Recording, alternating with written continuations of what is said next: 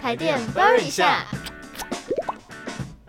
大家好，欢迎收听台电 Burr 一下我是主持人魏凯我。是爸爸。那我们这集的主题是街头艺术家城市的画布彩绘变电箱。。那其实生活中就是充满很多跟电相关的东西嘛。但嗯，是我们这集的标题“变电箱”，大家应该都不陌生，对，走在路上都常常会看得到。没错而。且大家如果有玩过那个 Pokemon Go 的话，就会知道，嗯，就是很多的变电箱它都是补给站。对就他是都有把它弄成补给站。对对，只要点进去一转啊，就可以领取道具这样子。对对对，还蛮特别的。对然后也对因为这个游戏，然后有让很多的民众就是认识到很多自己生活周遭的一些不一样的变电对箱。啊，就会记得可能家里哪一个附近哪一个转角就有在变电箱在那边，对对对就可以去领 一下。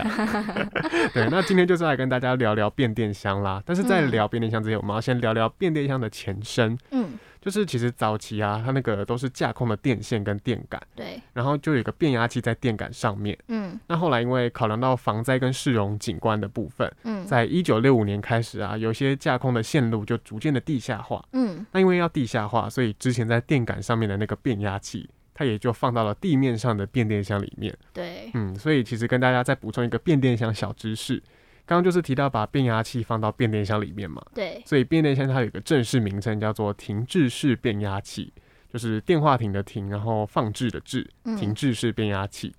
它扮演的角色呢，就是输送电力的最后一里路，嗯，就是可以把高压电转成家用电压的一百一或两百二伏特的低压电啊，嗯嗯，然后全台大概有一百三十九万具的变电箱，台北市大约有九千具的变电箱。那我们这集还是以就是大家熟悉的变电箱来称呼这样子。对，不然一直讲停滞式变压 器，一方面很绕口，大家可能也听不太懂。对对对，所以还是讲变电箱 嗯熟悉的名字。嗯，那爸爸，你对变电箱的印象有什么吗？我觉得就是最基本就是它外观上面的印象吧，比方说很常见在路边很常看到的就是那种深绿色的啊，或者是有一些比较特别的会画上一些山水画，或者是有嗯什么梅花啊之类的，或者是有一些特别的地方它会有一些不一样的彩绘吧。我觉得啊，这样，对对对，嗯像你刚刚提到那个深绿色跟山水画，其实是蛮经典款的。嗯嗯，那其实从二零一五年开始啊，台北的变电箱有经过一连串的改造，嗯就是当时有个计划叫做台北生活景观改造计划。嗯然后台电跟台北市文化局跟水月设计他们就一起合作，他们决定要把台北市的三百九十九具的变电箱都换上新的衣服。嗯然后当时他们标榜的精神是减法计划，嗯所以改造过后的变电箱他们都是比较以素色系为主，在视觉上面会比较简单干净这样子，嗯，然后以中性的灰色为主。然后他们有一点我觉得非常有趣，就是他们当时要改造变电箱之前呢、嗯他们会把变电箱先全部涂成白色的，当做一个预嗯告。真对的哦对，就是像有点像是把那个变电箱真的把它弄成一个白色画布的感觉，嗯对，然后让民众就可以注意到变电箱，哎、有点不一样了。哦，对对对，然后在二零一九年的时候也开始系统性的统一整合啊，然后会逐年更替这样子。嗯，这还蛮嗯特别的欸，先把会把会把它全部先漆成白色，我觉得对还啊蛮酷，的就。吸引有一个注意力这对样对子。对对对。那么之前呢，有在节目当中跟大家提到说，变电箱上面呢会有记载电力坐标嘛？那其实变电箱上面也还有其他别的资讯，比方说像是电压啊，或者是台电 logo 这些。所以呢，在这些的文字上面的排版啊呢、也都有跟着上面讲到的这个更新的计划来一起做更新，也甚至呢有把图号标准化。嗯嗯，那么在二零一九年年底的时候啊，台电它甚至很特别用变电箱还办了一个科普的特展。对。然后它这个特展名称就叫做“美感电域”。那这个展览呢，它其实内容还蛮丰富的啦，比方说有像是它把木质的电线杆还有变电箱都有设置在展区当中，然后它就办在台北市信义区的香堤大道广场这样子。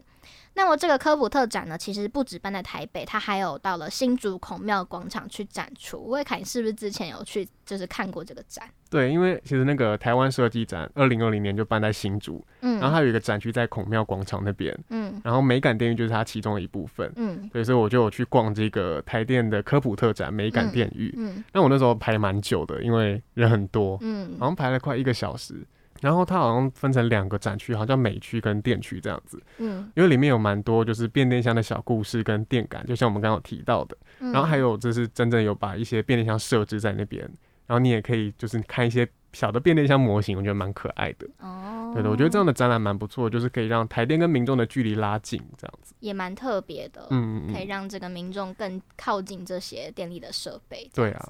那么刚刚前面我们有提到，就是变电箱慢慢的在更改它的这个外观，变成素色为主嘛。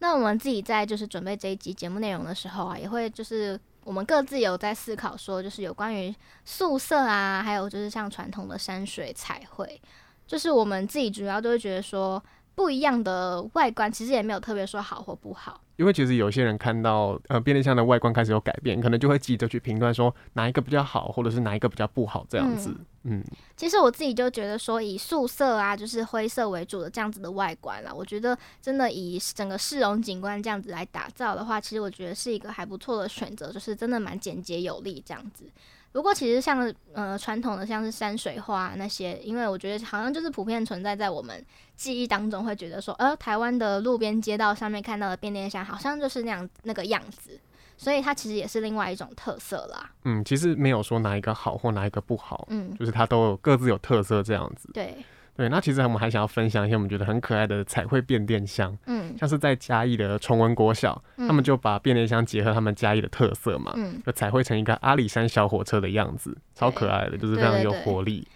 嗯，然后还有一些国外的例子啊，像是还有彩绘成书柜、扑克牌，或是红砖块，或者是水族箱等等，就是各种方形的东西。对，我记得我还有看过，就是像他把它画成像是国外那种公寓大楼的模样啊，或者是我记得还有电话亭，嗯，都是方对，形。然后就是 把各种方形的东西可 以融入进去的都画进去。我觉对得对这样其实也还不错，就是增加一些市容不一样的样貌，也还蛮嗯特别可爱的这样子。嗯，那么呢，我们今天就是前面分享到了台电的这个变电箱的改造，还有一些地方性的彩绘变电箱，就是外观上面的不同，或者像刚刚讲到的一些国外变电箱设计的一些例子。所以其实大家就可以知道说，变电箱啊，它可以不只是一个转换电压必要的供电设施，它也可以当做是一个城市的画布，就是各种的颜色设计、各种图样都有它们各自的特色。嗯，没错。那其实今天我们主要都是在讲变电箱的外观嘛。那嗯其实变电箱还有很多小故事哦，像是在台电的 YouTube 频道台电影音网就有一个电力小学堂的系列影片，嗯然后其中有一支短片叫做《我不可能不会告诉你为什么有电感跟变电箱》，就大家如果有兴趣的话，也可以到台电影音网看看哦。那么我是魏凯，我是爸爸台，电 b 一下，我们们下下集集见见。